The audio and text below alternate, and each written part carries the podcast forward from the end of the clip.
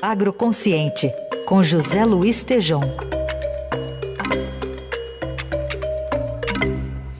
E na primeira coluna de 2022, o Tejon vai dar uns pitacos sobre o que deveria ser destaque nos planos de governo dos candidatos à presidência nas eleições de outubro. Oi, Tejon, bom dia. Bom dia, Heisen. Bom dia, ouvintes. Ano novo, vida nova. Começou 2022 e Heisen, espero que você esteja aí ótimo, recuperado aí das festas, hein? Portanto, Vamos ficar de olho nos programas das candidaturas para as eleições este ano. Além e acima de nomes, quero ver a qualidade e a convicção do planejamento estratégico do agronegócio.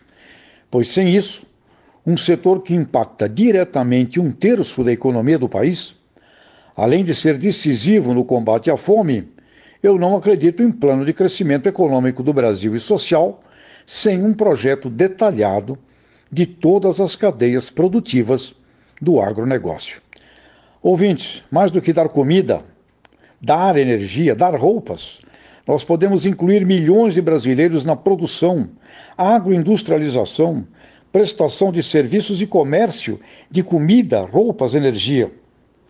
Quer dizer, não dar, mas sim ensinar a produzir e vender, criando condições estratégicas para isso desde instalações industriais que produzam parte dos insumos vitais ao agro dentro do Brasil, gerando empregos, passando por investimentos que diminuam a dependência brasileira de fertilizantes importados, estimulando os bioinsumos.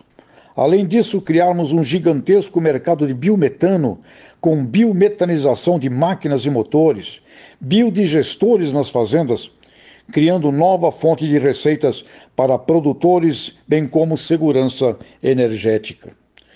O tamanho do PIB do agronegócio, para crescer e multiplicar por dois, precisará muito do setor industrial, da agregação de valor. Não basta ter a jabuticaba, a única fruta que só dá no Brasil.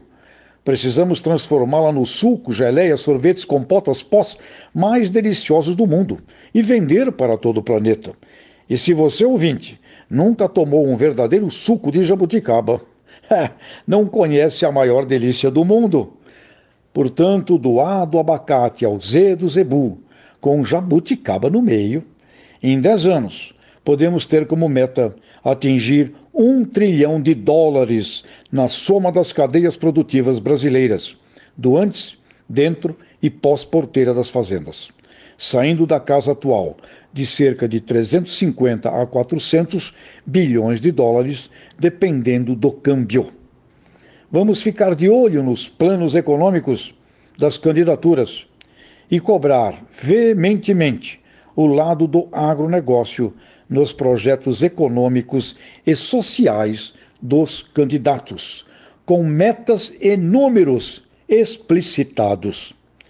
2022 ano da grande agroconsciência. Heisen, ouvintes, bem-vindos ao Ano Novo. Até a próxima!